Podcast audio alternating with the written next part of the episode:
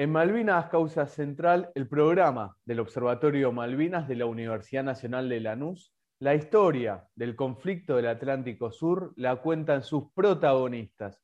Y hoy tenemos un gran honor y lujo de estar en comunicación con José Luis Alarcón, ex soldado del Regimiento Infantería 25. Recomiendo mucho uno de sus libros porque es autor de varios libros, pero en este caso el libro sobre el conflicto del Atlántico Sur, lo voy a mostrar, sección Gato, Regimiento 25, Recuerdos de Malvinas, la editorial es el grupo Argentinidad. Es un libro muy emotivo, se lee muy fácil, digamos, porque es una, una escritura de, José muy simple, donde uno lo va llevando y también lo pone en una situación muy emotiva en varios momentos de su relato y ya vamos a hablar también de eso con José. José, un verdadero honor, muchísimas gracias. ¿Cómo estás? Buenos días, Juan. Bueno, buenos días a toda la audiencia, a quienes pudieran vernos. Así que, bueno, es un placer para mí estar con vos y tratar de contar un poco lo que hemos vivido, ¿no? Bueno, y vos también lo, has hecho en, este libro, eh, que como decís tanto en el libro y, hacías mención antes de empezar, vos lo pensaste como para dejarles eh, esto a, tus hijos. Eh, tenés tres hijas y un hijo varón, ¿no? digo bien, lo estoy diciendo de memoria. Sí, cuatro hijos, Paula, Sofía, Rocío y Nicolás. Lo, estoy, mencionando porque lo, estoy tomando de, aquí, del mismo libro, sí, José dice que nació en Chaquí, provincia de Santa Fe, el 25 de diciembre de 1963. De niño emigró a la provincia de Córdoba junto a su familia. Y bueno, y como decíamos, eh, vos habías pensado este libro para dejarle, el libro no, en realidad el relato de, tu historia, del conflicto Atlántico Sur, para dejárselo a tus hijas, a tu hijo, eh, y después terminó editándose como, libro. También hay una parte muy emotiva, José, Que, tus hijos escriben ahí unas palabras, ¿no? Y la verdad que es muy emotivo cuando uno lo lee, pensando ¿no? desde la visión de tus hijas, tu hijo. Eh, además, ocho años tenía tu hijo cuando escribe ahí, bueno, también es muy emotivo. Pero José, para conocer un poco tu, tu historia del conflicto del Atlántico Sur, vos en 1982 te toca hacer el servicio militar obligatorio, lo que era conocido como la colimba. Te toca en el Regimiento de Infantería 25. Contás en tu libro que cuando vas para el regimiento que está en la Patagonia, cuando llegas allí te agarra una intoxicación, pasas unos días internado y luego sí ingresás y haces el, lo, que es eh, la colimba. Em, para meternos, porque además está, está en tu libro, ¿no, José? y me parece que es muy, muy interesante tu, tu historia en el conflicto. Primero, porque vos contás de una manera especial que a ustedes en un momento, ahí en el regimiento de, Infantería 25, los, hay a un grupo que, los separan, ¿no? Que, los convocan de una manera distinta. Contadnos cómo es a partir de ese momento, de cuando los empiezan a convocar para algo, algo distinto de lo que era la colimba. Eh, bueno, como vos contaste, yo vivo en Justiniano Pose, Córdoba. En ese momento vivía en, la zona rural, en Ordóñez, a 15 kilómetros de aquí. Eh, trabajaba en el campo, en el tambo. Eh, siempre trabajé en, la zona rural, más, desde chico. Y bueno, ya como vos comentaste, estuve, me, me incorporaron, estuve internado algo en Comodoro, después ya me incorporé al Regimiento de Infantería 25, donde hicimos un, o sea, nos prepararon, digamos, en poco tiempo, pero aceleradamente, como quien dice, como que ya se sabía o se creía que podía haber algún conflicto o algo así más adelante, o la cosa que tuvimos un adiestramiento muy acelerado y en ese tiempo. Y bueno, nos empezaron a preparar, como quien dice, las últimas semanas antes de, ir a Malvinas, como que fue algo más estricto, más acelerado. eh, pero no, no, teníamos noción de lo, que, lo que iba a suceder, ¿no? Recién el 26 de marzo se formó eh, lo que fue mi sección, la sección Gato, y se quedó conformada, digamos, la, compañía C, que estaba, que estaba dividida en tres secciones, que era la sección Bote, que el jefe fue el teniente Esteves, la sección Romeo, que el jefe fue el, el subteniente Juan José Gómez Centurión, y la sección Gato, que estaba a cargo de nuestro, del subteniente Reyes en ese entonces, y el jefe de compañía era el teniente primero Esteban.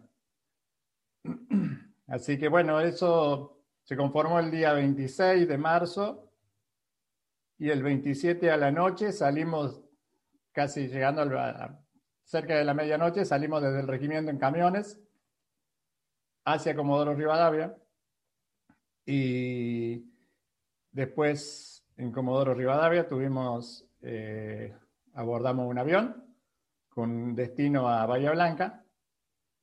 Y en Bahía Blanca, el 28 al mediodía, subimos al barco, al buque Cabo San Antonio, y desde allí iniciamos el viaje hacia Malvinas. Eh, de hecho, fue, fue nuestro primer, el grupo nuestro fue el primero en desembarcar en Malvinas de, de parte del ejército, ¿no? Claro, porque ustedes participaron de la Operación Rosario y la recuperación Malvinas, eh, de la recuperación de, nuestras islas. Y allí, eh, José, porque en un momento contás, bueno, que ustedes están navegando y en un momento no, no sabían, ustedes no sabían hacia dónde se dirigían, y en un momento por el altavoz le dicen cuál es la misión. ¿Cómo fue ese momento para José Luis Alarcón, soldado del Regimiento Infantería 25, cuando le dicen vamos a recuperar Malvinas? Bueno, eh, desde ya que fue algo muy... Primero, déjame contarte que pasamos, nosotros gente de, tierra, eh, pasamos por una tormenta impresionante en el mar, que fue realmente terrible, inclusive la gente que estaba eh, acostumbrada al mar y a los barcos eh, lo sufrieron, ¿no? Y nosotros mucho más, ¿no? Eh, fue impresionante la tormenta que nos tomó por el camino y creo que nos retrasó un día, fue lo que, de lo que estaba programado. Y bueno, fue el primero a la tarde, si mal no recuerdo, cuando el almirante Busser, por los altoparlantes del, del buque, nos dijo que, o sea, nos dio una arenga nos habló de lo que íbamos a hacer, de lo que, la situación en la que nos encontrábamos, que era algo histórico y realmente así lo sentíamos porque la sorpresa fue, si bien nos venían preparando con algunas indicaciones de, lo que iba a suceder, de lo que podía suceder, nos, teníamos bien la, la, noticia cierta, digamos, ¿no? De, bueno, fue muy emocionante el momento. Eh, recuerdo que cuando terminó todos gritamos eh, viva la patria eh, con todo el orgullo, con todo el, fervor ¿no? del, momento. Y bueno, era, era un momento muy histórico, como dijo, y realmente estaba, yo me sentía muy, muy emocionado por estar ahí, ¿no?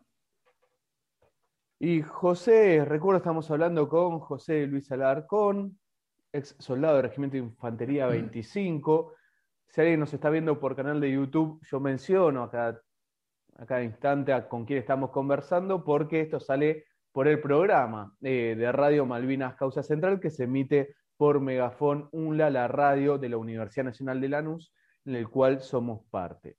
Eh, José, y a vos, eh, tu, grupo no le toca participar en lo que es el desembarco en sí mismo. Ustedes van a desembarcar unas horas después de la recuperación de, Malvinas. ¿Cómo van viviendo todo ese momento eh, desde el buque ustedes?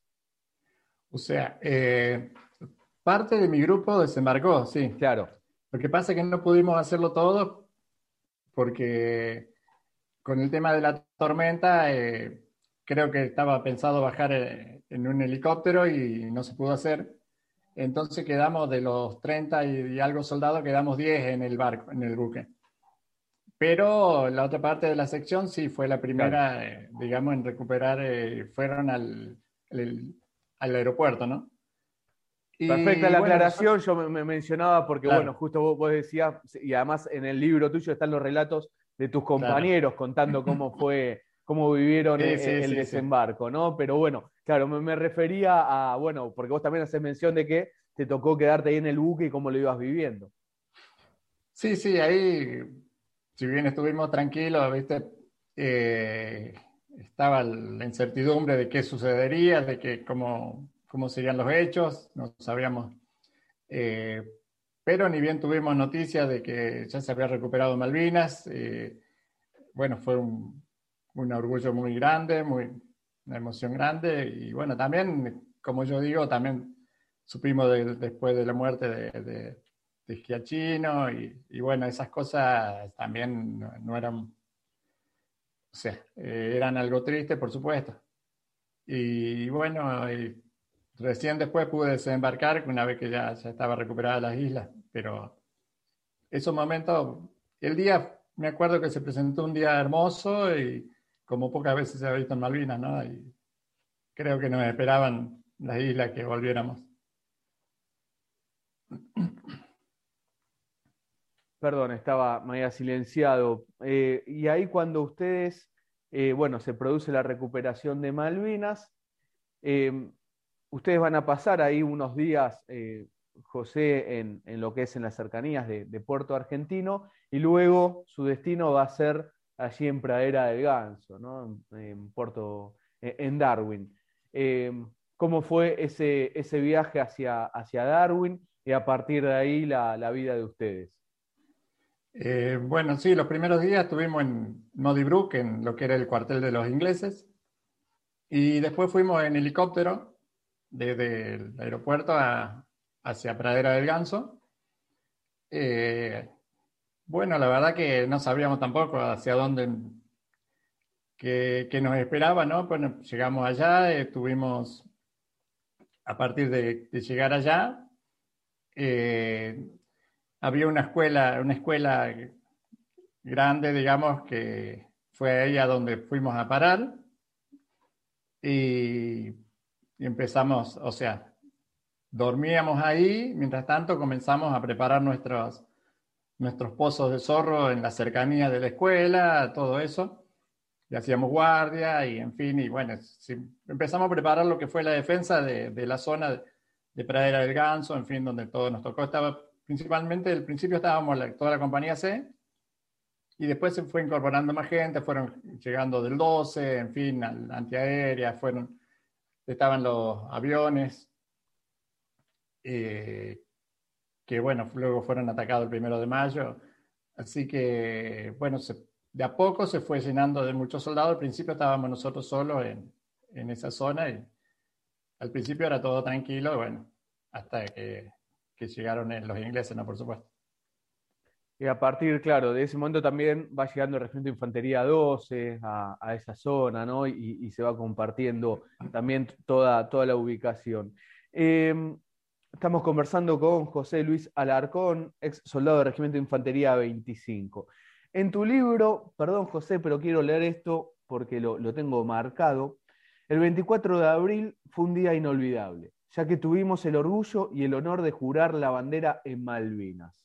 Contanos un poco a quien te está escuchando cómo fue ese 24 de abril, que además también en tu libro lo, resaltás. Y sí, como, como todo soldado sabe que el momento de la jura de la bandera es algo muy emotivo y muy esperado, digamos, ¿no? Y que se diera en el contexto que se dio, eh, donde estábamos nosotros, eh, y fue el lugar donde juramos, que donde muchos de nuestros, mis compañeros eh, después dieron la vida por la patria, ¿no? Así que fue un momento muy, muy emocionante, muy, eh, también gritamos el sí juro con, con, todo el corazón, se puede decir. Y bueno, eh, fue un momento de, de, de, euforia, de sentirse muy patriota, y, pero después había que seguir haciendo guardia y, y viviendo, digamos, lo que es la vida, que ahí estaba bastante, estaba complicando, ¿no? Claro. Eh, José, ¿por qué ustedes tenían eh, boina? Ustedes los soldados usaban boina. Eh, mira, eso fue, creo que fue una idea de, del teniente coronel, supongo que, que, era como que nos daba como el carácter de, comando o cosas así, porque eh, por supuesto que no lo éramos, ¿no? Pero, pero era como que nos, nos dio el honor de usar boinas y, no, nunca usamos casco. Teníamos eh, los gorros, digamos, después los pasamontaña para los otros momentos, por supuesto, porque, pero nunca, nunca tuvimos casco. Así que, bueno, Sí, una particularidad. una particularidad, totalmente, porque es algo que se destaca de, ustedes, inclusive em, e, en las fotos que se ve todo del regimiento de Infantería 25, de, todas las secciones están siempre con, con boina y no con casco, ¿no? Em, y, era para importante también resaltar esto. Recién mencionabas el 24 de abril cuando juran a la bandera, pero el primero de mayo comienzan los, los bombardeos, los ataques aéreos. ¿Cómo fue ese momento, José? Y bueno, fue, ahí nos dimos cuenta que realmente estábamos en guerra, ¿no? Eh, yo estaba, estábamos durmiendo todavía en la escuelita, yo estaba haciendo guardia interna y, bueno, en un momento dado suenan las sirenas que daban el alerta rojo, era eso de las 4 de la mañana, más o menos, que habían atacado Puerto Argentino. Y así que evacuamos la escuela y nos fuimos a ubicar en, posición en Pozo de Zorro, ¿no es cierto? Y estuvimos toda la madrugada, eh, digamos, esperando a ver qué pasaba. Me acuerdo que tuvimos que ir hasta el pueblo, hacer como un control, en fin, y, y al amanecer estábamos ahí contra el mar, digamos, en la playa, apostados en el suelo, cuando los aviones de los ingleses atacaron lo que eran las pistas de, los aviones nuestros que estaban ahí. Y bueno, fue terrible el momento porque eh, ver los aviones, las bombas, las explosiones, eh, estábamos a una distancia eh, bastante cercana, lo veíamos todo muy bien, eh, y bueno, fue, fue muy duro, digamos, de ver y entender que la situación que estábamos, ¿no? Y bueno, también ese día se perdieron varias vidas argentinas y, por eso yo digo, ya ahí la guerra no mostraba su verdadero rostro, que, es la muerte, porque eh, no, entendíamos que ya, por supuesto, no era, no era, nunca no, tomamos como una broma, una joda, por supuesto, pero, pero bueno, ahí tomaban otro matiz, algo más dramático y, bueno, era ver qué pasaba en el futuro, ¿no? Estamos conversando con el ex soldado del Regimiento de Infantería 25, José Luis Alarcón. José, empiezan los, bombardeos en Malvinas, primero de mayo, ataque aéreo, después también va a haber, eh, sobre todo en Puerto Argentino, ataques de, de buques hacia las posiciones argentinas. Empieza a partir de todo ese momento distintos ataques permanentes en las Islas Malvinas. Y a tu grupo, a tu sección, se van a ir a lo que es la bahía de San Carlos, se van a ir de, Darwin, Pradera del Ganso, van a ir a un lugar donde justo van a desembarcar los británicos eh, el 21 de mayo. Contanos cómo fue ese momento, cómo fue el traslado de la sección y lo que empiezan a hacer ustedes en esas posiciones. Eh, bueno, eh, después, después del primero, sí, como decís vos, siguieron varios ataques de, aviones, en fin, ya cada día teníamos una alerta, cada vez hubo varios ataques ahí. En, me acuerdo que cayó un avión cerca de donde estábamos, que era de los ingleses, en fin. Y hacia el 15 de mayo nos trasladan en helicópteros a la zona de San Carlos. Eh, bueno, ahí fuimos, yo fui en un helicóptero de esos chiquitos, la verdad que íbamos a ras del, piso prácticamente, ¿no? Y llegamos a aquella zona eh, donde éramos muy pocos, se había conformado el grupo de combate Güemes, que se denominó así, con gente del 25 y del 12. Y bueno, una parte quedó custodiando lo que es San Carlos y otra parte quedó, eh, avanzó hacia lo que es la altura 234. Esos fueron los primeros días que a mí no me tocó ir, pero después me tocó ir hacia allá y cuando, que, cuando llegaron los ingleses el día 21 de la madrugada o el, que empezó el desembarco, estábamos eh, con el grupo mío en, en, lo que era la altura 234. O sea, éramos 12 soldados del regimiento de infantería 25 más otros, no sé si 10, algo así, del, del 12. Y estaban al mando de Reyes, el subteniente Reyes. El subteniente Reyes era el jefe nuestro y él se encontraba con nosotros, por supuesto, ahí en la altura 234. Y cuando se produce el desembarco, ustedes, bueno, estaban justamente en la zona donde los británicos van desembarcando. ¿Cómo es todo ese momento? Porque ahí están los movimientos. Bueno, vos contás eh, José, que, a vos te encuentran en la carpa y escuchás y le decís a tu compañero de carpa. ¿Cómo fue todo ese momento, José? Eh, sí, sí, eso sucedió de noche, cuando empezaron a ingresar con los, con los barcos, digamos, y bueno, la gente que estaba custodiando, que estaba de guardia, digamos, es como que alertó del tema, empezaron, empezaron los bombardeos y yo en un primer momento a mi compañero de carpa le digo, me parece que, que es acá, se escuchaban ruido y bueno, estaba, estábamos, no nos tocaba ese guardia, estábamos durmiendo. Y, en un momento dado cae una bomba muy cerca y, y bueno, ahí salimos prácticamente corriendo, obvio, a juntarnos con el resto del grupo, pero eso imagínate todo, todo de noche, oscuro. Y, y cómo es, y no solo que se escuchaban los, bombardeos de los, de los barcos que cercanos, o sea, aparte de los nuestros que estaban repeliéndolos, digamos, con lo que teníamos, sino que también desde un cerro, ya que habían, habían desembarcado, nos empezaron a tirar con ametralladoras.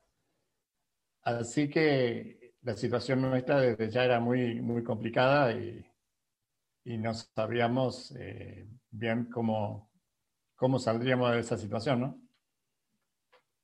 Estamos conversando con José Luis Alarcón, soldado del Regimiento Infantería 25 en el conflicto del Atlántico Sur. Estuvo en el lugar donde los británicos desembarcan en la bahía San Carlos, ahí en el estrecho de San Carlos. José, y los ingleses empiezan a, desembarcar eh, con todas las tropas, ustedes que estaban ahí empiezan a, intentar repeler, como hacías vos mención, José, tenían muy escaso material para poder frenar eh, semejante eh, desembarco inglés en la zona. Por supuesto, era imposible que ustedes lo puedan impedir, pero eran un, grupo muy, muy reducido eh, y empiezan a combatir. Los que están ahí, ustedes empiezan, entran en combate. ¿Cómo fue también, cómo lo vas viviendo vos? Porque ver, sentir, ahí los, los buques desembarcando de un lugar, les están disparando con eh, los, fusiles, con distintos eh, armamento de, fusil, me refiero, pero también eh, desde los buques. ¿Cómo era toda e, e, esa situación? ¿no? ¿Cómo era ustedes salís de la carpa, te encontrás, están, los están disparando, está el desembarco? ¿Cómo empieza? Eh, el soldado José Luis Alarcón a, manejarse ese 21 de mayo? Y fue, fue muy complicado, pero principalmente seguimos las instrucciones de nuestros jefes, ¿viste? A lo que nos, el subteniente Reyes nos decía, o el cabo Godoy, o el sargento Colque, eh, obedecíamos, ¿viste? Había que hacer tal cosa, había que moverse así. Principalmente actuábamos, digamos, por, obedeciendo y porque sabíamos que era lo mejor, ¿no es cierto?, lo que no. Eh, pero desde ya que la situación era complicada porque, como decías vos, o sea, entraban los barcos, disparaban con bombas, o sea, se estaba sintiendo todo el bombardeo. Y teníamos eh, ametralladoras que nos tiraban desde los cerros, que impedían nuestro movimiento prácticamente y nosotros podíamos hacer muy poco para repelerlo también, porque si bien se hizo todo lo que se pudo, pero eh, siempre fueron mayoría. Y bueno, la mañana pudimos movernos y observar el canal donde estaban entrando los ingleses y realmente subimos el, cerro y pude ver lo que era increíble, que era la cantidad de gente que estaban movilizándose de ellos y nosotros éramos realmente muy pocos y no teníamos mucha alternativa, mucha salida. Nuestra misión era dar el alerta y, y replegarnos, ¿no? Eh, dada la situación de la noche, o sea, se, trató de dar el alerta por la radio, por, en fin, a través también de, lo que fue el, el combate. creo que se logró el objetivo. Y, y después eh, teníamos que replegarnos, bueno, eso lo intentamos hacer durante el día, ya una vez que no teníamos más otra, otra chance, como quien dice. Claro. Y bueno, el replegarnos también, o sea, ahí se habían producido heridos de la gente del 12. Eh, recuerdo que intentamos ayudar a uno de, ellos con, un compañero mío, también habíamos vuelto y lo cargamos pero las ráfagas de ametralladora nos barrían y era imposible avanzar así, así que lo, tuvimos que dejar. Eh, creo que se encontraba en buen estado, me parece que estaba herido en una pierna. Y nosotros tratar de avanzar y salir por un, o sea, habían formado dos columnas el subteniente para tratar de salir, pero era correr en ese momento y bajo el fuego enemigo porque no teníamos otra alternativa más que que tratar de, replegarnos. Eh, bueno, la gente del 12 tuvo más heridos y después en un momento dado se quedaron en un lugar y ya no, no, no avanzaron más, digamos. A partir de esto los ingleses nos gritaban desde el cerro si nos rendíamos, ¿no? Y a nosotros nos parecía increíble porque no, nos, no queríamos rendirnos y era algo que que no estaba en nuestras mentes en el momento, y a pesar de la situación, ¿no? Porque estábamos... Y bueno, fuimos 11 soldados, lo que... El, menos el sargento Colque, que no pudo salir, y que después cayó prisionero, creo que le había caído una bomba, algo así, y lo, lo dejó mal y, y él no salió.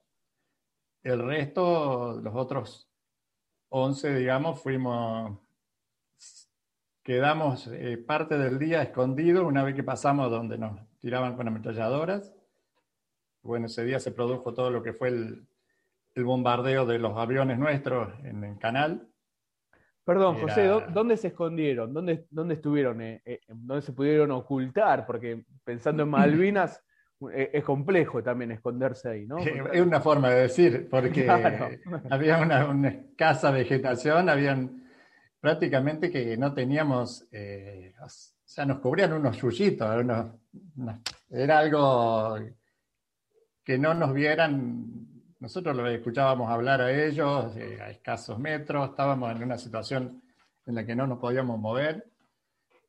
Y, se, y el bombardeo de nuestros aviones fue increíble ese día porque, bueno, nosotros lo, escuchábamos y lo, lo, teníamos, lo veíamos también un poco al que se podía asomar a ver algo, pero creo que eso los distrajo mucho de nosotros y dejaron de prestarnos atención. Aparte, como habían quedado la gente del 12 que tomaron prisioneros, prisioneros, eh, quizás pensaron que estaban todos y, y bueno, permanecimos todo el resto de la tarde así y al llegar la noche nos incorporamos y comenzamos a, a caminar eh, tratando, la idea era de ir hacia Puerto Argentino, pensábamos que para San Carlos ya iban a ir eh, avanzando, así que, pero imagínate, empezamos a caminar de noche, bajo las luces de las bengalas que nos hacían quedar eh,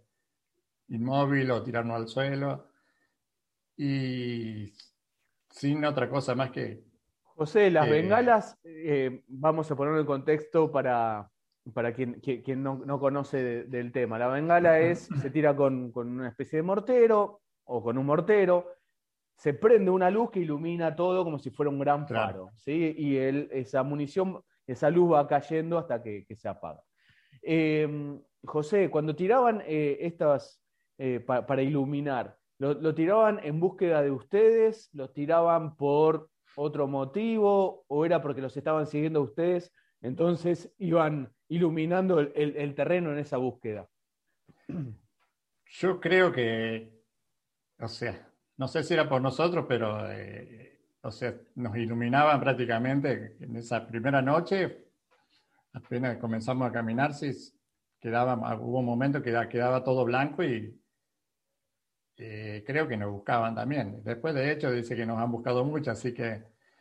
Eh, pero, sin embargo, logramos ir avanzando. Después ya en, en, la oscuridad de la noche continuamos avanzando, ¿no? Y, y bueno, a partir de ahí fueron varias noches de caminar de noche, de día ocultarnos, era...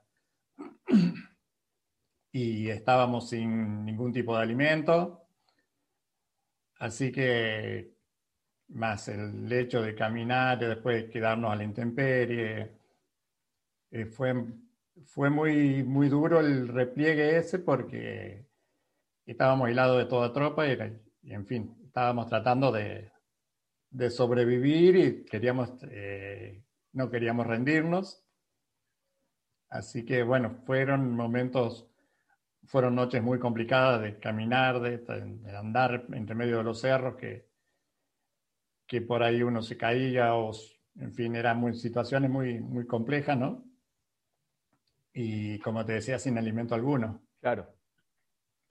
claro. Así que, y bueno, llegó un día que al amanecer, con, no sé si tu teniente había visto que nos estaban como luces medias cercanas y comenzamos a caminar de, mañana, digamos, temprano, ¿no?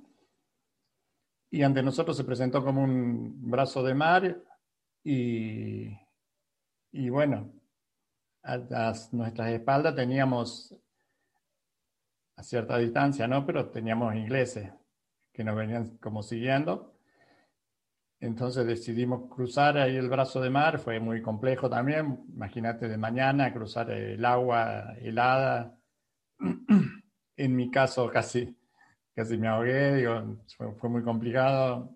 Y cuando logramos pasar hacia el otro lado, Perdón, José, porque vos acá e, en el libro contás ese momento, ¿no? Sí, que, sí. que, tus compañeros van, tiran el fusil hacia el otro lado, vos te lo cruzás, intentás eh, pasar, bueno, y como decías, casi, casi te ahogaste, te empezó a costar mucho, ¿no? También venían varios, varios días marchando, sin alimento, además con el peso del fusil cargado en la espalda, y ahí el subteniente Reyes te, te, logra sacar del agua, y también, bueno, lamentablemente ahí perdés el fusil, claro. Eh, contanos un poco ese momento, José. Y bueno, fue un momento de lo más complicado en Malvinas, ¿no? Porque y en el, tampoco había mucho para pensar, era, era como yo decía, actuar según las órdenes de nuestro jefe y por ahí eh, yo cometí creo que el error de, colgarme el fusil en vez de lo hubiera cruzado, lo hubiera tratado de tirar hacia el otro lado, pero en el momento creo que lo, lo dejé así y después al, al no hacer pie eh, claro, me desesperé y, ahí se me escapó. Y bueno, por suerte, como digo, estaba el subteniente Reyes que me, pegó un manotazo y me, logró sacar hacia el otro lado, me ayudó y bueno, como pudimos, cruzamos esa zona eh, y después del otro lado nos quedamos secándonos en, en lo que fue, el, subimos un cerrito ahí, nos escondimos entre las piedras y bueno, los ingleses que nos venían siguiendo después se enfrentaron con, con otro grupo de ingleses, como que nos estaban esperando o algo así. Se confundieron entre ellos y tuvieron un enfrentamiento. Algo que la verdad que únicamente pasa en las películas porque eh, creo que en otros momentos no, eh, no contamos el cuento, o sea, nos hubieran... Sí, se los hubieran emboscado a ustedes. Y era, la, idea de ellos. Claro. Y nosotros, quizás al pasar por el lugar más arriesgado del, brazo de mar, eh, nos, hicimos confundir a ellos y después eh, tuvieron un enfrentamiento. Y eso está, está registrado, ¿no? Que, que ellos se enfrentaron. Y, bueno, nosotros la verdad que quedamos, eh, pasamos ese día muy, muy complicado porque, como decíamos, que teníamos sin comida, después de estar todo el día mojados, secándonos como podíamos. bueno, ahí empezó a afectarnos después el, tema del frío en los pies, en las manos. Porque además secarse ahí eh, en Malvinas, ¿cómo, ¿cómo hicieron, José? Sí, sí, sí, no, no, no hay, no hay forma, no hay chance de... No, no, no, por eso. El sol no daba para... No, no, era muy complicado y bueno, a partir de ahí se nos complicó mucho el tema de la salud y por eso varios compañeros también tuvieron después pie de trinchera, eh, como fue el Cabo Godoy, el, Daniel Cepeda, el Carlos Moyano, y bueno, en mi caso, mi caso tuve problemas en las manos. Y, estábamos sin comida, en fin, todo, todo en contra, era, era prácticamente una supervivencia de aquellas en la que eh, nos dábamos aliento uno al otro y, y tratar de seguir y ayudarnos cuando, cuando uno necesitaba. Y, bueno, recién creo que el quinto el sexto día comimos algo que fue una butarda que, logró cazar el subteniente y la dividió en, en 11 partes. Y, bueno, fue el, un, dentro de todo lo malo, fue algo, fue algo bueno porque es decir, bueno, volvemos a comer, volvemos a, lo único que encontrábamos en la isla, parte del agua, que también eso nos ayudaba un poco a subsistir, ¿no? Era una frutita roja muy chiquitita que, que por ahí, estando escondido de los ingleses, lográbamos eh, comer, eh, pero era algo ínfimo, ¿no?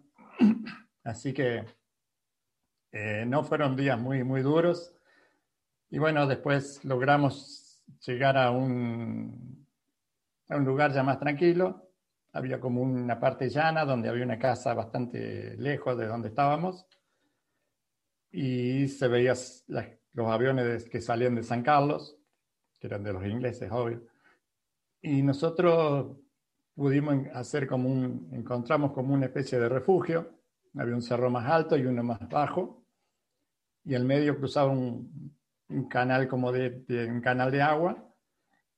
encontramos una especie de lo que fue algo de como así como una especie de cueva que hicimos un, después hicimos un refugio. Y ahí, bueno, permanecimos varios días porque ya no podíamos caminar más.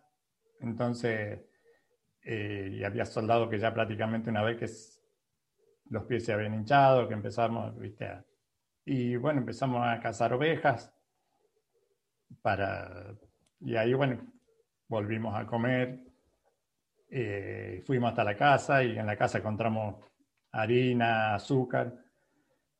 Y con eso... Una casa que antes de llegar al refugio ustedes la habían visto, pero la pasaron, eh, estoy diciendo memoria del libro, José, eh, corregime vos, por favor. Eh, pasan, pasan la casa, por, lógicamente no, no sabían que, se podían encontrar allí, iban hasta el refugio, pero después, unos días después, van hacia la casa a ver si, si consiguen comida, Estamos conversando con el ex soldado del Regimiento de Infantería 25, José Luis Alarcón.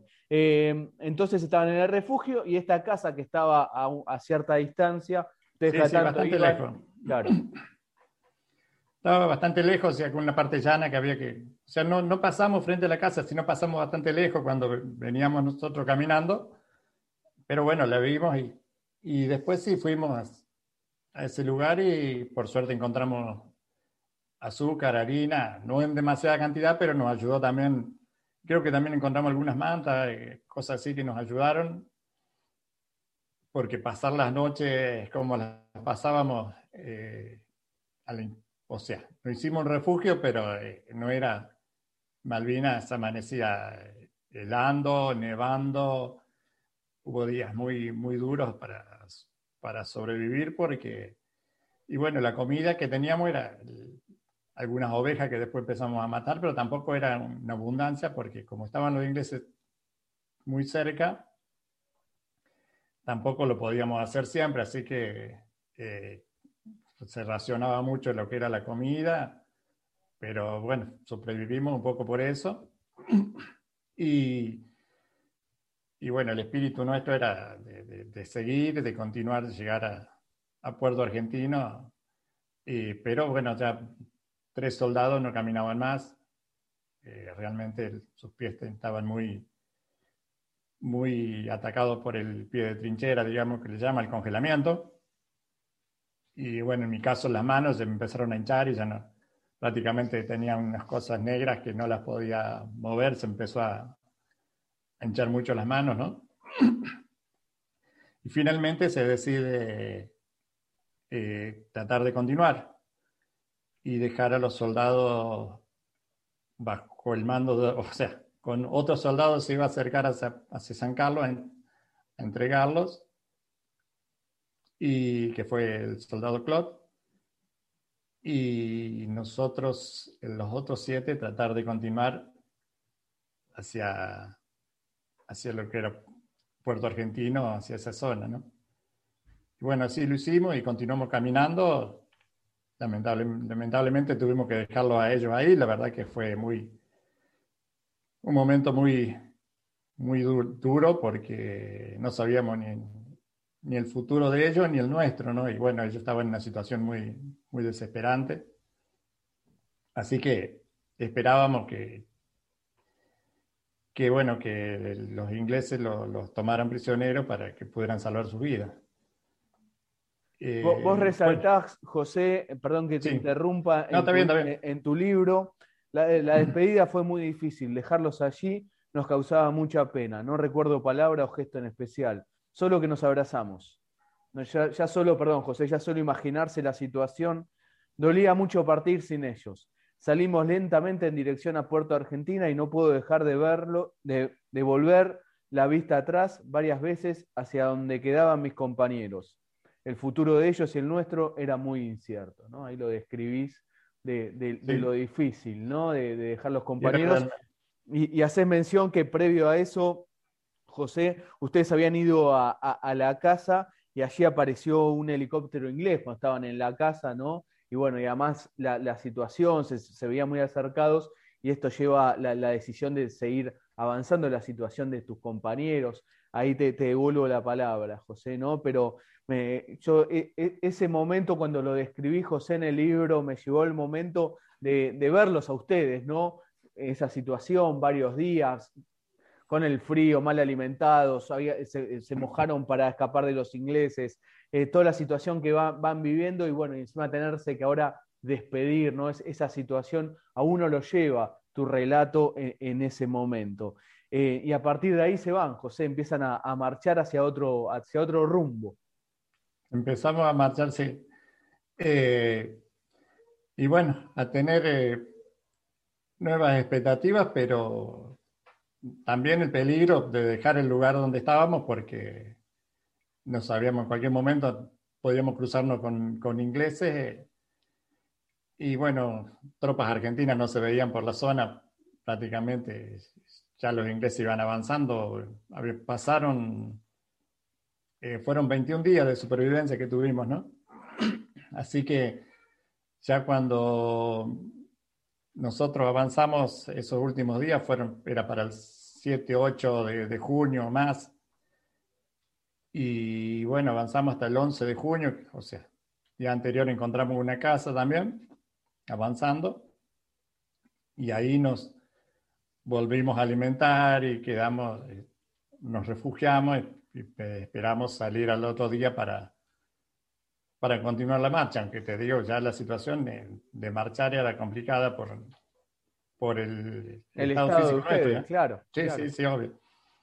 Y bueno, finalmente o sea, a la mañana del día 11 de junio, eh, empezaron a rodear los ingleses ahí todo lo que era la casa, la zona esa donde estábamos nosotros, y nos, eh, nos rodearon, no, no teníamos alternativa, éramos siete soldados y no había forma de defendernos, y, bueno, ellos nos tomaron prisioneros en ese momento. Así que bueno, fue también un momento muy, muy duro de caer prisionero porque era por lo que veníamos luchando de no, de no rendirnos, pero la situación ya no daba para más. Así que, bueno, fue muy, muy, muy duro por el trato del momento también.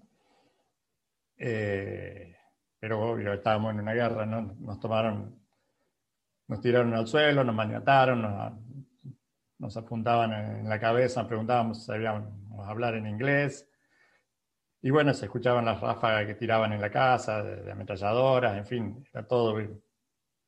Y nos habían puesto los pasamontañas en la cabeza, digamos, al, puesto al revés, así nos, nos habían tirado en el suelo y nos habían maniatado. Así que bueno, nuestra vida dependía de, de la decisión de ellos de dejarnos vivir o qué, ¿no? Y tuvimos un rato largo ahí tirado en el suelo, que estaba congelado esa mañana, y, y luego nos cargaron en un helicóptero. Perdón, José, vos contás también eh, en el libro que en un momento te ganaste una patada de un británico. Eh, contanos sobre ese, ese, momento. Eh, bueno, en mi caso yo tenía las manos muy, muy hinchadas, negras, como yo te decía, del de, congelamiento prácticamente se me cerraban de noche, después ya no, las podía abrir. Y cuando me, me, me, atan ellos, me toman prisionero, me, me, atan las manos atrás en la espalda, con mucha fuerza, digamos, y yo al sentir que, o sea, era como que se me reventaban las manos, entonces no sé si me, me quejé que, y, los ingleses que estaban ahí, que nos estaban apuntando con, con los fusiles, claro, una queja, lo que sea. Así que de ahí recibí, recibí una, una patada de, los ingleses por, por, las costillas y bueno, varios de mis compañeros también les pasó porque eh, era como que, bueno, nosotros éramos sus, trofeos de guerra, ¿no? Así que, y era un momento que, no sé si mucha atención por lo que nos habían buscado ellos o sí, pero estaban como en un momento, digamos que nosotros estábamos en, eh, a disposición de ella. Claro. Así que bueno, eh, por suerte no nos tuvieron, digamos, no pasó de ahí. Nos cargaron en un helicóptero, eso sí, nos cargaron como estábamos, así mañatados, uno arriba de otro y con las puertas abiertas iban. Y, y nos llevaron a San Carlos.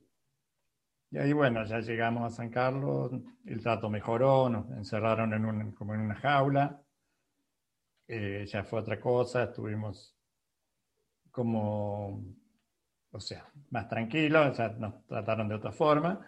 Bueno, el subteniente se preocupó por los muchachos que habían quedado días anteriores eh, para saber si lo habían tomado prisioneros y no, había caído prisionero el soldado Claude, pero de los otros tres no, no, no, lo, no habían noticias, digamos, ¿no? Entonces, bueno, él pidió que lo llevaran al lugar, que les indicaría dónde estábamos, dónde estaban nuestros compañeros, y bueno, lo, llevaron y, gracias a Dios pudieron rescatarlos, aún estaban con vida. Eh, pero estaba en una situación muy extrema, porque esos días prácticamente ya no le habían dejado una ración de comida y, y eso le habrá durado un, día o algo así. Y ahí únicamente, por lo que me han contado los muchachos, únicamente Cepeda se podía arrastrar hasta donde estaba el, cruce, el, el cauce de agua y juntar agua para beber, lo único que tenían. Y bueno, estaba en una situación muy extrema y sus piernas estaban ya muy mal, así que por suerte los ingleses al tomarlo prisioneros eh, nos, les salvaron la vida porque después los atendieron ellos. Y bueno, finalmente, o más adelante tuvieron amputaciones ¿no? en sus miembros inferiores, los tres. Pero, eh, como yo digo, gracias a Dios sobrevivieron y, hoy los tenemos todavía con nosotros. José, e, en un momento decís, creo que en el sentido de dar lo que podíamos, más allá de errores que pudimos haber cometidos, hoy debemos tener la conciencia tranquila, ya que dimos más allá de nuestras fuerzas. ¿Qué sentís cuando pensás en todo lo que vivieron, en, en esto ¿no? que haces mención de dimos todo, y más también, ¿no? Porque vivieron, ustedes vivieron en situación completamente extrema, sin comida, con el frío del Atlántico Sur ahí en Malvinas, eh, tan, tan cruento, eh, se mojaron, digamos, esto lo resalto porque ese frío también se incorpora en el cuerpo y cuesta mucho que se vaya. Eh, cuando pensás En, todo eso, ¿qué, qué sentís? Mucho tiempo, o sea, primer tiempo después de Malvinas como que no se hablaba de Malvinas, ¿no? O como que, como que uno, o sea, yo sentía a lo mejor culpa por decir, eh, eh, perdimos, pude haber hecho esto, pude haber hecho lo otro.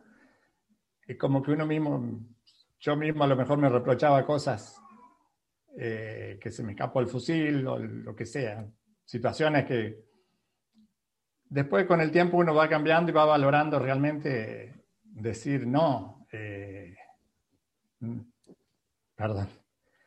No hay nada. Sí, no, está bien, tranquilo. José, estamos hablando con José Luis Alarcón, ex soldado del Regimiento de Infantería 25, autor de varios libros, muchos de ellos son poemas, que nos va a compartir algunos, autor de este libro, Sección Gato, Regimiento de Infantería 25, Recuerdos de Malvinas. Hay muchos fragmentos que yo no toqué, para quienes escuchan, José, yo les cuento, eh, les doy mucha libertad que ustedes cuenten y hay, hay cierta estructura que, voy siguiendo. Por ejemplo, consulto lo de las cartas. José tiene una muy linda historia de las cartas que la encuentran en el libro. Invito a todos y todas a adquirir el libro eh, editorial La, el Grupo Argentinidad. Em, porque es la, carta de, tu madre, ¿no, José? Que, te, daba, mucho, mucha fuerza ahí en, Malvinas, que lamentablemente también esa sobrevivencia la va a tener que, utilizar para, para, dar calor allí en Malvinas, pero insisto, es, un libro que, lo, leen de una lectura muy rápida eh, y, por momentos es muy emotiva en, varios fragmentos. Eh, hay varias cosas de todo lo que venía relatando que no quería profundizar porque también está eh, el libro de, José y quiero más que, nos lea algunos de, sus poemas. Eh, José, bueno, ahí conversábamos de, lo que sentían y por supuesto que, te, emocionaste. Hace poco un, combatiente de, Malvinas, el, ex soldado eh, Schaffer, él decía, de Delgada 601, él decía, podríamos no haber hecho nada o haber hecho menos y no lo hicimos, ¿no? Es, un poco eso. Bueno, en realidad podríamos haber estado por, un montón de situaciones, la situación del alimento, ustedes, varios días, 20 días creo que fueron desde hasta que son tomados prisioneros, 21, eh, bueno, no recuerdo exacto eh, eh, el día, pero más de 20 días. Pero bueno, ustedes no se querían rendir, ¿no? Y vos contás cuando caen prisioneros el dolor que les causaba a ustedes, como el subteniente decía, bueno muchachos, hasta acá llegamos, ¿no? todo ese momento, eh, digamos, esto también para, para enmarcarlo, José, porque la desmalvinización los puso a ustedes en un lugar de, bueno, los pobrecitos, eh, querían por favor caer en manos de, los ingleses. Bueno, mire lo que hizo el, grupo de, que participaba José Luis Alarcón para no ser prisionero inglés, lo que eh, intentaron sobrevivir y lo que sufrieron para no caer en manos de los ingleses, para no rendirse. Em, José, en un momento vos estás ahí y le decís a tus compañeros, miren cómo tengo las manos, te llevan al, hospital eh, Buque Uganda, bueno, ahí empezás a ser tratado, después vas al, al Ara Bahía Paraíso y en él volvés al continente. José, salteo todo esto para, para poder ir a, a, la parte, quiero hacer mención para que todos y todas que están escuchando tu historia lo tengan eh, en sus cabezas. Está el libro de José para profundizar sobre este tema. José, eh, hay una parte que también es muy emotiva y quiero ir a ella antes de tus poemas, eh, porque yo también lo, marqué en, varias, en varios fragmentos de, de tu relato. ¿no? Primero que te vas encontrando después en, llegás al hospital, ¿no? Al hospital donde vas a ser atendido. Eh, y ahí tenés, claro, la necesidad de hablar con tu familia. Porque desde que habías enviado las cartas o habías recibido, no, había noticias. Contanos, ¿cómo fue ese momento, José? Y, no, y pasó mucho tiempo. Nosotros de esos 20 y algo días, más, más de un mes o más, que, o dos, que estábamos prácticamente sin, ya sin noticias en mi casa de nosotros. Sabían lo que había pasado por... O sea, ellos supieron hasta que yo estaba en Pradera del Ganso, en la zona de Darwin, y después no supieron más nada. Entonces estábamos prácticamente que a nosotros nos habían dado por desaparecido o cosas así, digamos, estábamos ya o por muerto prácticamente, ¿no? Y bueno, al estar internado en Campo de Mayo, creo que pasó una semana más o menos hasta que pude comunicarme con, con la policía de Ordóñez, el pueblo donde estaba, porque mi familia estaba en el campo, no teníamos teléfono en ese tiempo, las comunicaciones, viste, eran, eran muy nulas, ¿no? Y, y bueno, ellos se comunicaron con mi familia y después al otro día me, me llamaron por teléfono y pude atenderlo ahí en el hospital. Y bueno, ya ellos se quedaron un poco más tranquilos, pero bueno, al otro día también mi mamá viajó con una hermana a Buenos Aires y bueno, llegaron ahí al hospital, la verdad que fue, fue muy emotivo el encuentro porque imagínate después de tantas, tantas situaciones volver a, reencontrarse con parte de la familia. Y, bueno, después se me hizo un poco más llevadera todo lo que fue la convalecencia, de recuperarme, que estuve en Campo de Mayo, después estuve en el Hospital Central también, ahí donde también estaban mis compañeros, digamos, después encontré a Carlitos Moyano, Daniel Cepeda y Hugo Godoy. Y bueno, la verdad que ya era otra, otra historia, bueno, recuperarse de a poco, pero bueno, había pasado eh, un, tiempo largo sin que mi familia tuviera noticias hasta que, hasta que, como vos decís, pudimos contactarnos de nuevo, ¿no? Y José, hay un momento que vos contás que en un momento empezás como también a salir del hospital y después volvías, ¿no? Y, a pasar ahí en, en, familias, porque, si mal no recuerdo, eh, una, una tía tuya era de Loma de Zamora. Tengo, tengo a mi madrina en Loma de Zamora. Tienes a tu madrina en Loma de Zamora, bien, recorré eh, bien el barrio. Pero en un momento, y lo anoté, eh, José, permitime, lo, lo, quiero, lo quiero leer. También recuerdo una familia que nos visitaba siempre. El hombre se llamaba Ramón, vivía en el barrio de Once y me llevaron a pasar un día a su departamento. De aquel hombre guardo dos anécdotas. Me preguntó si había quedado bien mentalmente y mi respuesta fue un, poco grosera, ya que le dije que yo era loco de antes. Y esta parte también, quiero destacar, José, esta parte, ¿no? La otra que me, eh, me, preocupó fue que me dijera que nosotros estábamos mejor allí en el hospital protegidos, porque nos esperaba una etapa muy dura, ya que la gente no quería a los soldados que volvían de Malvinas. No podía creer aquello, ya que pensaba, ¿qué culpa tengo yo de lo que pasó? Al contrario, estaba orgulloso de haber participado en la gesta. ¿no? Esto vos lo, resaltás. Ni... Cuando volvés de Malvinas, cuando volvés de Malvinas, eh, creo que te, volvés a emocionar, José. Yo también me emocioné, José, cuando lo leí, porque sé que es lo que le pasa a muchos de, los combatientes de Malvinas. ¿no? el orgullo de haber participado en el conflicto del Atlántico Sur, pero este aparato de desmalvinizador, este aparato cultural que los empezó a victimizar a ustedes y a instalar de, bueno, los que volvieron de Malvinas esto, problemas mentales, ¿no? los, los locos de la guerra. Eh, y además eh, ponerlos eh, que, no los querían. pero vos lo viviste ahí a los días, estando todavía recuperándote de lo que habías pasado en Malvinas. Que me dijera eso realmente para mí me parecía increíble, porque yo ¿Cómo? Yo no, o sea, uno no esperaba que lo recibieran con honores ni nada de eso. Pero de ahí hay que, que decir, te van a maltratar o te van a por ser... Eh, bueno, por eso, por eso digo, me, sorprendió, digo, y sí sé que había pasado en situaciones así, o sea que pasaron situaciones así. Yo, por suerte, después pude venirme a, al campo nuevamente, como quien dice. Y bueno, seguí un poco mi vida después de, tranquilo, ¿no? Pero en ese momento uno pensaba, pucha, dimos todo por, por la celeste y blanca y, y bueno, parece que no le, no importaría o, o, como que fue algo que no, tanta gente que había dado su vida, ¿no? Y creo que con los años se ha valorado mucho más eso y, ha ido cambiando. Se, ha conocido, se ha conocido realmente la, historia, o se va conociendo. Y bueno, por eso creo que es bueno que, que los veteranos hablemos y contemos la historia hoy en día porque como decís vos, nos decían unos pobrecitos, que yo no digo no fuimos Rambo ni nada de eso, pero fuimos soldados que, que hicimos lo que pudimos y estuvimos, o sea, mm, orgullosos de defender nuestra patria, ¿no? Y estamos muy orgullosos. Así que bueno, eso...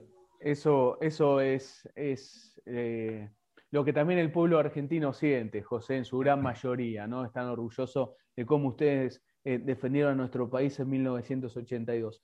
Lo último para cerrar el, capítulo Conflicto Atlántico Sur, y quiero que nos leas algunos poemas, José. Y voy a leer también, discúlpenme, eh, del libro, porque son partes que yo me emocioné también cuando lo leía y por eso también lo quiero compartir. Lo que fue inolvidable y todavía me emociona fue el recibimiento de mi padre. la alegría que tenía me abrazaba y me levantaba por el aire. Creo que volvió a sentirse vivo, había sufrido mucho. Lo vuelvo a leer y se me vuelve a llenar eh, los ojos de lágrimas, José, eh, y también a sentir un nudo en el, eh, en el pecho, porque realmente me, llevo a, me llevas como testigo a ese momento, a imaginarme a un padre recibiendo a su hijo, ese abrazo que, y que vos digas, ¿no? Bueno, esto fue inolvidable. Ese, abrazo con mi padre fue, fue inolvidable, sí, sí, ¿no? Sí, sí, algo que, que, guardo realmente en mi corazón porque qué sé yo, eh, después de todo lo que había, pasado, estando en Malvinas yo pensaba en lo que sufrían o sufriría mi familia, ¿no? lo mejor en vez de pensar, tenía que haber pensado más en mí, decía, no, uh, lo que deben estar pasando, que no, no tienen noticia, que no saben nada. Que... Eh, y bueno, sí, realmente cada familia de, los soldados ha sufrido mucho eh, porque la incertidumbre, el no saber Imagínate el caso de los que no han vuelto, de los que dieron la vida por nuestra patria. Eh, y hoy los, más de una vez, o sea, yo no me he cruzado con los padres de ellos y, y más allá del dolor, eh, el orgullo que sienten es increíble. Entonces, yo poder tener la suerte de reencontrarme con, con mi familia, de, de, abrazarme con mi viejo, fue, fue inolvidable realmente. Y, y, y en tu en tu libro nos, nos llevas a ese momento y a varios otros momentos. Insisto, uno cuando escucha, por lo menos eh, yo cuando decidí, José, hacer, eh, ser periodista y dedicarme a la causa Malvinas, que, milito de que tengo uso de razón, eh, quería llevar esto, el, relato de, de, ustedes, porque a mí el primer libro que me marcó fue allá cuando tenía 14 años, el libro de Pablo eh, Carballo, piloto de la Fuerza Aérea, ¿no? donde es un libro donde son todos relatos de los protagonistas. Y bueno, cuando pensé hacer eh, periodismo, pensé también eh, en esa lógica de lo que me había marcado a mí. Y, perdón que me estoy poniendo autorreferencia, ya salgo, pero cuando leí el, libro de, de, José, me llevaba a esos momentos, ¿no? Como uno se emociona escuchando a los combatientes, escuchando su historia y saliendo de la historia que quieren imponer otros, ¿no? que quieren eh, instalarte que, bueno, fueron todos pobres pibes. Bueno, cuando uno, uno lee eh, eh, el libro de, José diciendo todo lo que resistieron y que no se querían entregar, es, muy, es muy emotivo. José, escribís poemas. ¿Tenés alguno para compartirnos? A ver. Sí, cómo no, con todo gusto. La verdad que ¿Qué podemos leer? A ver, el, que a vos te parezca, José. A ver, sobre. José tiene varios libros, ganó varios premios. Contanos, José, un, poema. Eh, bueno, acá hay uno que se titula Heridas de Guerra y está un poco dedicado a, a mis compañeros también, a, todos los veteranos de Malvinas, ¿no? Soy aquel que estuvo allí en la batalla y el que bien comprende que siente tu alma. soy tu compañero, soy tu camarada, y sé lo que dices, siento lo que callas, la emoción que brilla sobre tu mirada cuando los recuerdos abren viejas llagas, heridas de guerra nunca bien curadas, que a veces supuran tristezas lejanas, heridas de guerra que solo se calman hablando de aquello que muy dentro guardas, la dura experiencia de aquellas batallas por nuestras Malvinas nos une y hermana, y esas mismas penas y esas mismas llagas que tú llevas, llevo dentro de mi alma. Esa es una de las... hermoso. José Luis Alarcón, ex soldado del Regimiento de Infantería 25 y poeta. Eh, me vas a hacer emocionar nuevamente, José. Me, me, emocionaste con tu libro, me emocionaste escuchándote tu relato del conflicto del Atlántico Sur y también con, tu poema. Si tenés alguno más para compartirnos, te, lo voy a agradecer. Dale. Sí, tengo muchos. No sé realmente el, que sientas, el que a vos te, parezca. bueno, hace un, par de años falleció la mamá de un, veterano, de un soldado que murió en Malvinas, Horacio Giraudo. Y bueno, yo me imaginé el reencuentro de ellos y esta poesía se titula En las puertas del cielo. Se funden en un abrazo allí en las puertas del cielo. Él ha salido a esperarla. Ella da fin a su duelo. Al fin, hoy puede abrazarlo como cuando era pequeño. Tantos años de llorarlo, tantos de echarlo de menos. El hijo que en Malvinas dio la vida por su pueblo, la madre de aquel soldado que ha sufrido por perderlo. Se miran y se sonríen felices por el reencuentro. Luego se van lentamente por un eterno sendero. Descansa en paz hoy la madre, tiene su rostro sereno, sus ojos ha entornado, su alma emprende vuelo. Se funden en un abrazo allí en las puertas del cielo.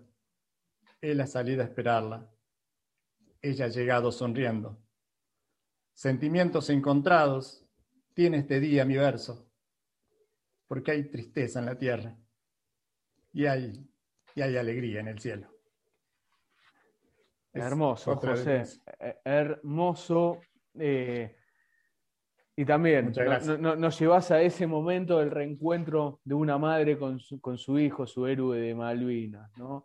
Eh, las madres de Malvinas también tan ocultas mm. por, la, por la desmalvinización, ¿no? Esas luchadoras que luchan también por la memoria de, sus hijos, eh, que dieron la vida en defensa de la patria y no en otra cosa como alguno, alguno quiere, quiere sentir. Eh, que, quiere instalar, ¿no? El pueblo argentino lo, separa muy bien. José, ¿lo tenés publicado en, estos poemas, en, libros? Eh, sí, tengo. Mostranos el libro, dale, ahí, a ver, así hacemos. La, sí, grabados a fuego. Sí, este es un libro con poesías únicamente de Malvinas. Yo escribo un poco de poesía de todo tipo, pero bueno, Malvinas es algo que, que siempre tiene un lugar en mis, mis libros, especialmente de poesías. y si me da permitido, voy a dejar último, un último, una última poesía. Por supuesto. También eh, este, este libro de poemas es de Grupo Argentinidad, ¿no? La editorial sí, también. Correcto. Así todos y todas lo, hacen un, un, dos por uno, hacen una compra. Claro, claro. Eh, el libro de sección Gato, Regimiento de Infantería 25, ahí está la historia de José Luis Alarcón en el conflicto Atlántico Sur. Y además también compran el libro de, de poemas. Y José nos va a leer un, un poema más. Por favor, José. Bueno, a los héroes de Malvinas. Que perdure la memoria como una llama votiva, que se narre cada historia con emoción encendida, que a pesar de los tiempos el sentimiento perviva en honor de aquellos héroes, de los héroes de Malvinas. Es el mejor homenaje que hacerle se podría a ellos que por la patria han ofrendado sus vidas. Y a todos nuestros soldados que con tanta valentía defendieron el amado suelo de nuestra Argentina. Sobre la turba irredenta de nuestras islas cautivas, allí hacen guardia eterna, cada noche, cada día, una oración en sus nombres, a su memoria y hombría. Quiero dejar por los héroes, por los héroes de Malvinas. Muchísimas gracias. José, eh, eh, muy, muy emocionado escuchándote eh, estos, estos poemas, la verdad que, llegan al corazón, así que has logrado también el objetivo, José, de llegar al, corazón con, tus poemas, felicitarte. José, agradecerte por lo que han hecho en 1982. Nosotros estamos orgullosos cómo nos han defendido a, la patria, cómo llevaron en alto la bandera argentina, cómo nos representaron, porque vos, José, como tus otros compañeros, los soldados, eran el pueblo argentino en armas, ustedes representaban al pueblo, defendiéndonos de una nueva invasión de este histórico enemigo que tenemos desde 1806 al menos, ¿no? que usurpa eh, nuestros territorios y también otros territorios eh, nacionales o otros recursos eh, nacionales. José, estamos muy orgullosos de cómo nos han defendido. Eh, agradecerte, la verdad que también agradecerte porque nos hayas abierto el corazón y, leído estos hermosos poemas que, que has elegido. muy, muy lindos poemas, los consiguen. Editorial Grupo Argentinidad, el libro de José sección Gato, Regimiento Infantería 25 y su libro de poemas, José Luis Alarcón, veterano de guerra de Malvinas, ex soldado del Regimiento Infantería 25. José, de corazón, muchas gracias, muchas, muchas gracias. Bueno, no, muchas gracias a vos por el, espacio, por el lugar. Eh, bueno, un abrazo grande para todos los veteranos de Malvinas. Eh, a mis compañeros de la sesión Gato, a mis compañeros del Regimiento 25, en fin, a todos, familiares de, caídos, en fin, toda la familia malvinera, a todos los que sienten Malvinas y bueno, todo el pueblo argentino que, que ojalá que sienta Malvinas, porque creo que es algo que nos une a todos y que algún día lo vamos a recuperar. Yo no digo que utilicemos nuevamente las armas, pero que, que se busque la forma de recuperarlos pacíficamente, que nunca se, se renuncia a Malvinas y a todo lo que implica Malvinas, porque es un sentimiento que nos une a todos los argentinos. Así que muchísimas gracias por este lugar y un fuerte abrazo. José Luis Alarcón, ex soldado del Regimiento Infantería 25, poeta, pasó por Malvinas Causa Central, donde la historia del conflicto del Atlántico Sur la cuentan sus protagonistas.